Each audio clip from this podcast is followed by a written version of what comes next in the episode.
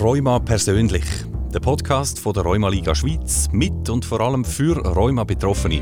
Und das sind allein in der Schweiz doch immerhin fast zwei Millionen Menschen. Mit was für Vorurteilen hat man im Alltag zu kämpfen und wie begegnet man denen? Ja, Rheuma, das ist so, man hat ein, bisschen ein Wehwehli und man ist halt schon ein bisschen älter.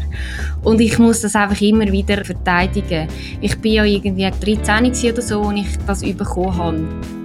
Wie gehen Rheuma-Betroffene um mit ihrer Krankheit und mit dem Schmerz? Ich wollte äh, Abstand haben zwischen dem Kollegen und ich wollte über dem stehen und ich wollte der Chef sein in meinem Leben und nicht der Schmerz. Wir reden mit Betroffenen, aber auch mit Expertinnen und Experten und fragen, was macht eigentlich eine gute ärztliche Betreuung aus? Irgendwie muss man jemanden haben, wo man auch selber spürt, der ist es. Und der, der, der kümmert sich um mich. Und der, mit, mit dem möchte ich es am Schluss besprechen. Und wir rütteln auch am einen oder anderen Tabu.